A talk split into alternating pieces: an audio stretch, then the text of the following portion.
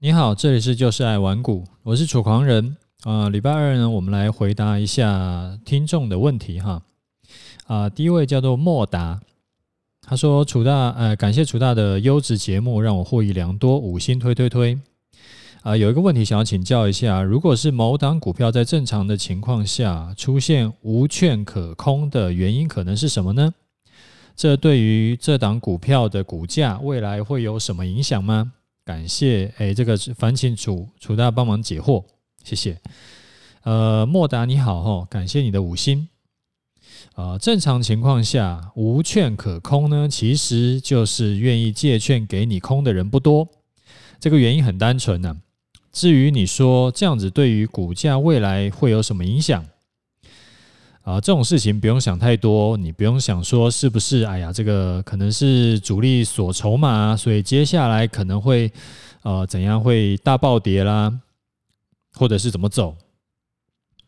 我对于这种无法证伪的事情，我觉得啦都是没有钻研的意义，因为无论未来的走势如何，都有可能只是例外，因为你没有办法证明说这个是因为。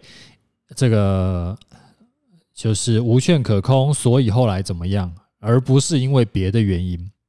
那这边我想要多分享一下啊，就是以前呢，我自己也很喜欢所谓编剧本给股票或者是给大盘走。我还记得在两千零七年的时候，也就是十四年前，那个时候啊，呃，我自己也是在做，呃，主力是在做。啊，期货的的量化交易，然后呢，但是啊，虽然说就是让程式自己去跑跑那个，诶，就是照着讯号去买卖嘛，然后，但是我还是会有一些自己会想要就是加减码的单，就是手动的单子，然后，所以呢，我会跟朋友聊聊一下，说，诶，接下来行情会怎么走啊？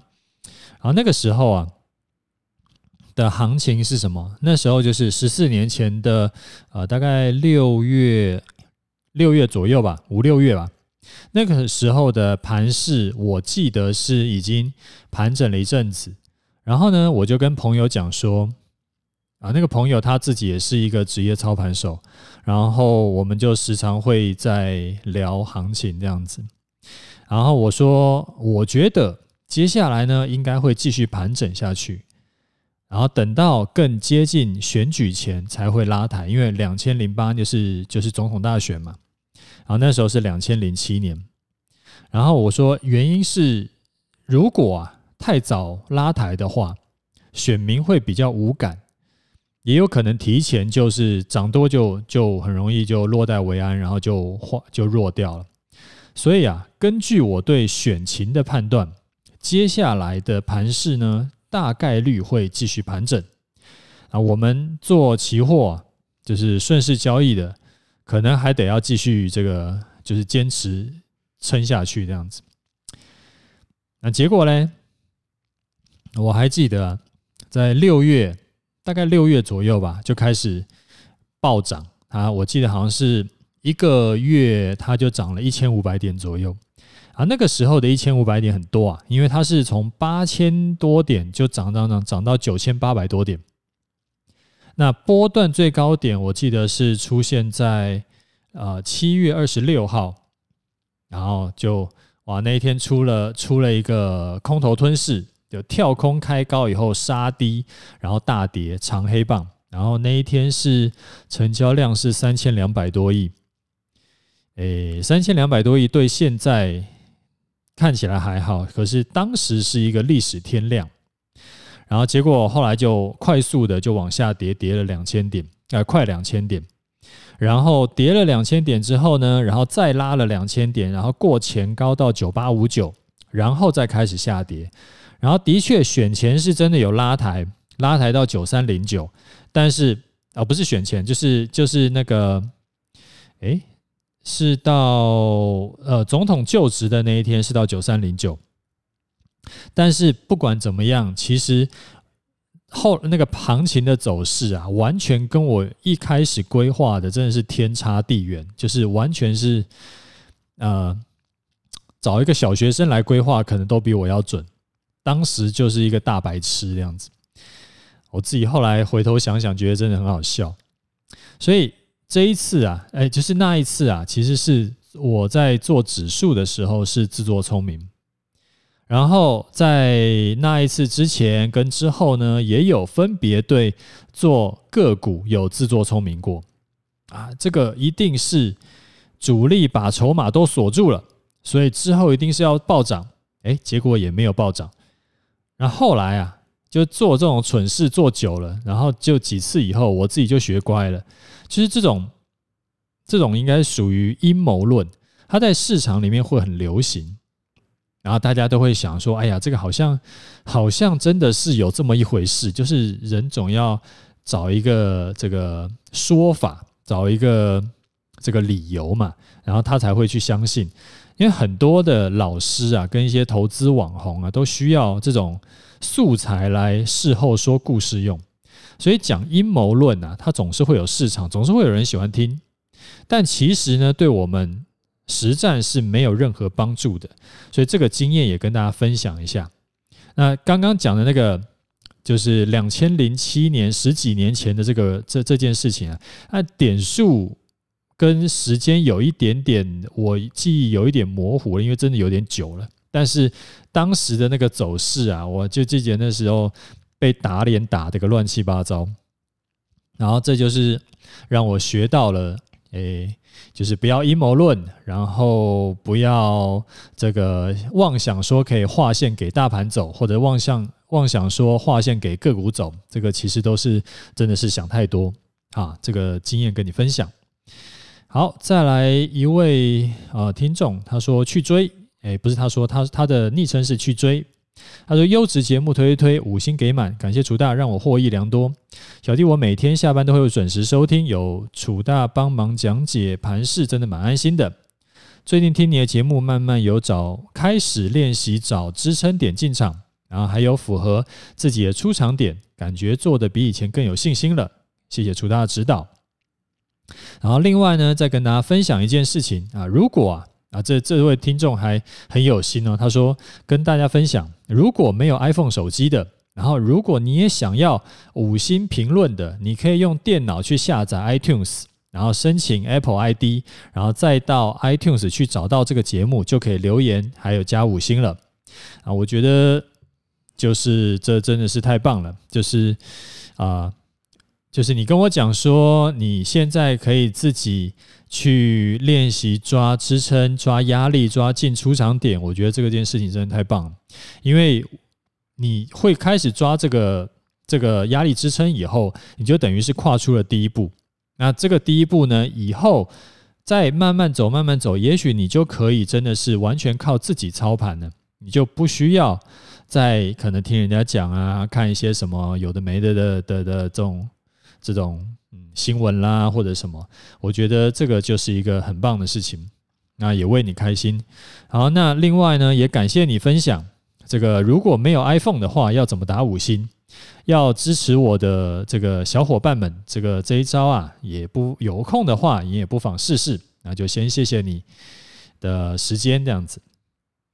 好，那再来一位啊、他说啊、谢谢楚大。啊，他说他是投资新手，那一开始呢，就是跟着楚大学习，他慢慢觉得有学到东西的感觉，然后觉得很感恩，然后我觉得，我觉得他很幸福啦，因为这样子一开始就是跟我学这一套比较不敢讲说是可以就是大赚特赚的方法，但是起码是比较嗯就是稳健的方法。那我觉得这样子是可以省去非常多的时间跟省去非常多的金钱。就是不会说直接在股市里面灭顶的方法了，那这个也是觉得很棒。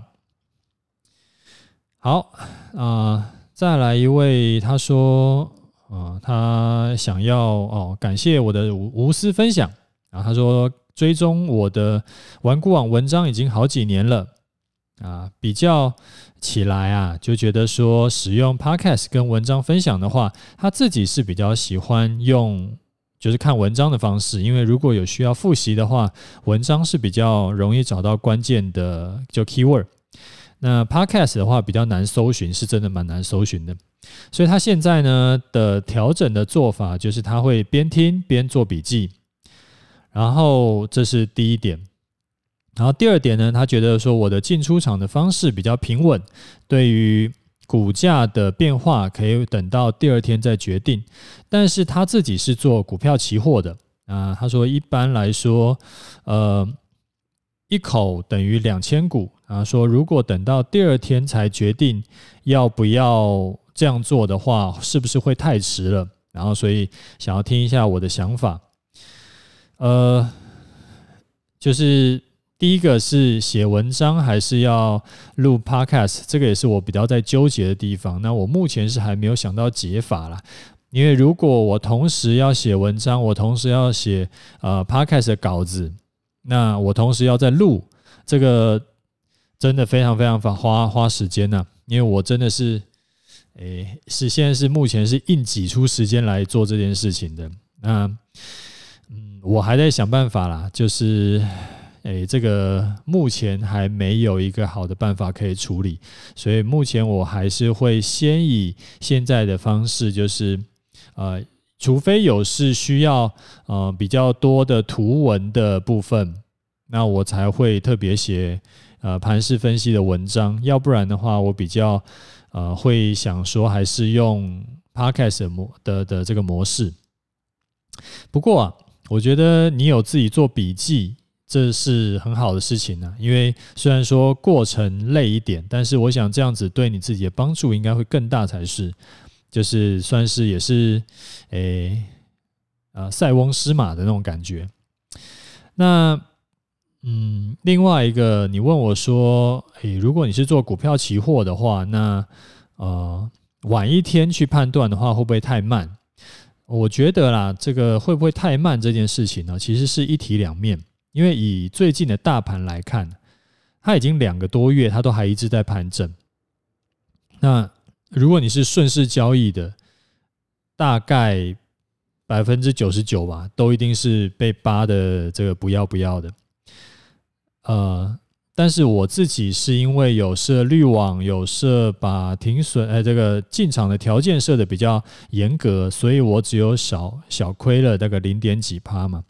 那这个其实就是追求要快速转变方向的方式很难做到的啊。从另外一个角度来看呢，其实我觉得啦，做股票期货它根本就不适合我这套方法，因为我这套方法是为了我自己的工作形态去设计的。也好比说，我没有时间看盘，然后我的资金量还可以，所以我也没有在追求快速获利，所以我不需要开杠杆。啊，然后还有像我宁可空手观望一两个月，我少赚一段，我也不要冒着风险进场。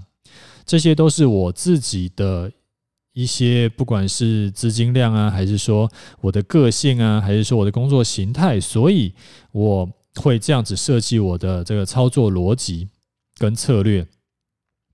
然后好好比说，还有我会选择傻傻的去做零零五零跟反一，而不是去做期货。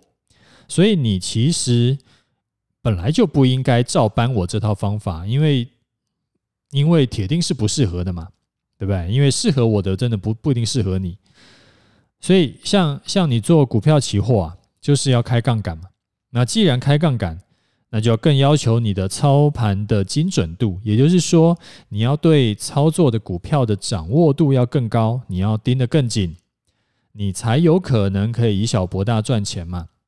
不然的话，你做股票期货有开杠杆，你一定很容易。如就如果你的掌握度不够的话，你一定很容易会就是反而容易受重伤。所以这个呃观点分享给你。好，那我们再看一下，呃，有一位叫做梦想存股出头天，他说感谢楚大能够这么高产能的分享股市理财观念。那小弟仔想在这边请问的是说，呃，因为他工作的关系，每天只有早上七点到八点跟中午十二点到一点之间可以操作股市 APP 的人，他适不适合参加楚大的投资课程呢？呃，你说的是我的终极组合投资课程吗？啊、我的终极投资组合课程是完全不需要盯盘的，然后半年进场一次就好，平常不需要管它。所以说，你就算是再忙的人，再不能看盘的人，你也都 OK 的。那我会把我的课程介绍链接放在资讯栏，你可以点进点进去看。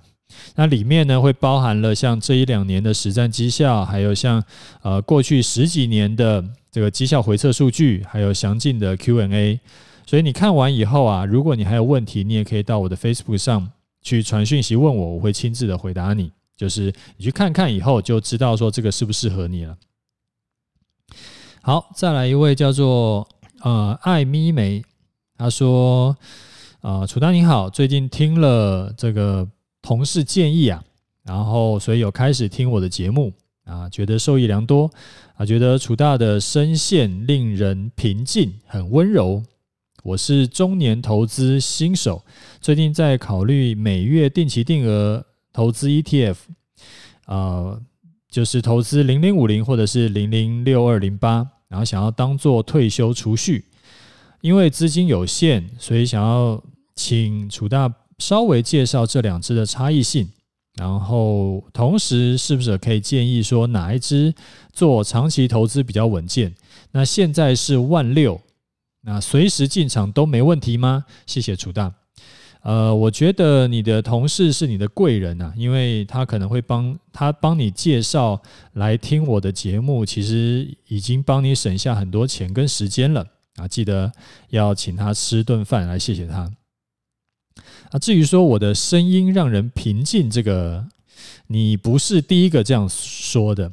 上次啊，有一位听众说他把我的节目当心经在听，然后还有另外一位说，就是睡不着的时候就听我节目，就不会有睡不着的问题。那这个，诶，我也不知道这个算是赞美呢，还是什么东西。就是我这种看到留言的时候，那感觉真的有点复杂，就是很想要来一个这个掩面哭的那种表情。好，回答一下你的问题哈，零零五零跟零零六二零八有什么不同？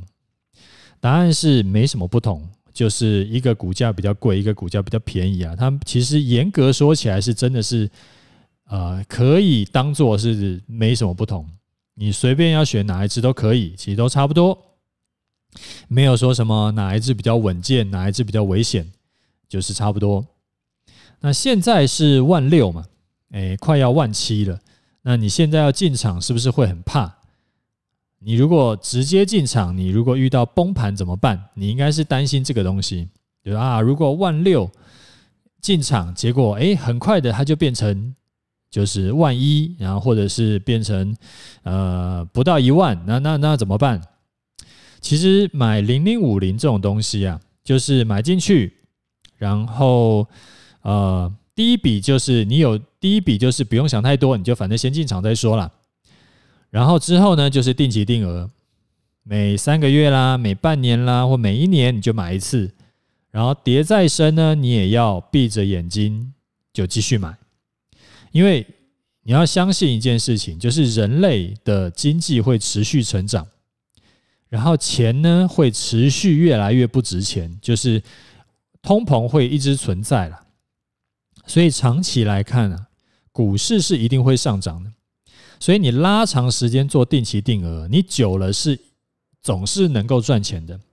但如果你是不想要承受那种买进以后就资金腰斩的风险，然后你又想要懒人的闭眼买。那你大概就是比较适合用我的投资组合课程里面教的方法，就是一样是买了以后你可以不用管，但是遇到股市崩盘的时候，你也不用担心会大赔。例如说像两千零八年的金融海啸，那时候大盘一年呢，就是零八年的年初到年尾，它一年跌掉了百分之四十六。那我的组合呢，当年绩效回测是跌了百分之六。所以一个是四十六，一个是百分之六，所以它的那个风险呢、大概是就是你买我的投资组合，会比你单纯去买台湾五十要降低百分之八十几，那个风险要降低百分之八十几几趴。呃八十五趴左右吧。所以你有兴趣的，一样是可以去看一下资讯栏我的课程介绍，也许会更符合你的这个想要闭着眼睛买，然后买了以后就不用管，或者是定期定额或怎么样，然后它的风险会降低很多，那投报率呢也不会比较差，这样子，这个你可以去参考一下，好不好？好，那我们来看一下盘势啊，今天的这个开高以后啊。然后就有撑住，它没有再跌回去啦，所以它收盘呢依然是站稳在一六五七九之上。照我们这一阵子规划的多单进场条件来看，第一个条件其实是已经满足了。那第二个条件呢，我们就看明天中午十二点是不是还能够继续站在一六五七九之上。如果是的话，那我就会进场买多。那买多的方式，我是直接买台湾五十。有几位听众就有在问我，他说：“哎呀，这个如果接下来两天，就是他他是在前两天问的嘛，所以他就说，呃，开呃这个就是连假结束后，如果接下来两天还是继续大涨，我还是会继闭眼买进吗？这样子会不会变成追高被被套住怎么办？”好，那我现在跟你讲哈，如果明天呢继续大涨，我还我还会进场吗？如果明天呢有满足第二个进场条件，就是中午十二点还是继续站在一六五七九之上的话，我就会进场。那不管是涨几点，它涨一百点、两百点、三百点，就是它只要是站在一六五七九之上，我就会进场。当然了，你如果说到十二点的时候，台湾五十涨停了，那涨停我没有办法买，那那当然就只好再看看，除了这种极端的这种涨停买不到的条件的的这种情况以外啊，我都会进场买。那这种哎，这两天如果都大涨，我竟然还追高，这个会不会风险很高啊？会不会买进就套牢啊？很多人都在。我猜啦，应该很多听节目的人，明天应该都心里纠结到爆炸的，就是哎呀，这感觉很恐怖啊！到底要不要进场呢？还是还是等这个楚狂人这一次如果再停损的话，那我再再进场，或者说就是自己有自己心里的那个就是小对话，有没有？啊，会不会套牢？我不知道啦，这个没有办法保证。但是风险会不会很高？其实是不会的。原因是说，因为我进场的时候，我就会先把停损点设好。那我没有开杠杆，我也不是把所有资金都全部投入，我也没有借钱来操作。所以，就算这一笔单又倒霉被停损，对我来说，也就是可能又再小赔个一趴，也许还不到。所以，这个风险是我可以承受的。那既然风险是我可以承受的，然后诶又已经满足了两个进场条件，那我当然就没有什么好纠结的嘛，就是闭眼进场。所以啊，回过头来看，如果你很纠结，那你很可能是杠杆开比较大，或者是你投入资金太多了，或者是你没有想清楚最差最差的情况是不是你可以承受的。那你当然会很卡嘛，你就会心魔缠身嘛。然后所以说你要做的事情就是先把这些障碍啦、这些摩擦啦都先处理掉，先去想一下，去评估一下，诶，是不是你 OK？你是不是诶这个因为什么什么什么原因，所以让你很纠结？那这些纠结的原因是可以去除的吗？还是说其实你根本不适合我这种操作方式？那如果可以处理就处理掉。如果发现说哇，原来我这套方法根本不适合你，你也不用纠结了，因为反正你就不要用我这套方法就好了嘛。所以如果你可以处理掉的话，你会发现说这一笔就是明天就算十二点的时候真的是又大涨了很多，然后呢，你看到楚狂人还是执迷不悟的硬要进场，你会发现说其实这一笔单也就是一笔一般的交易。它没有什么特别了不起，或者说特别风险高，或者说怎么样的的的特殊的地方，它就是一笔一般的交易，就像我啊、呃、上一笔交易，就像我上上笔交易，就像我上上上笔交易一样。那我之前有跟你分享过嘛？诶，从去年我开始公开的，直接跟你讲说我是怎么样进场，怎么样出场的。那呃，总共四笔，那两笔赚钱，两笔亏钱。然后赚钱的把亏钱的扣掉，然后还有赚了大概五千点，所以说到目前为止呢，嗯，表现应该还算不差。那其实接下来明天也许很很可能会进场的这一笔单，也就跟前面四笔单没有什么不一样，就是有可能赚钱，有可能赔钱。然后那赚钱的呃，我们就继续抱着；那如果赔钱的，就尽快的把它出掉。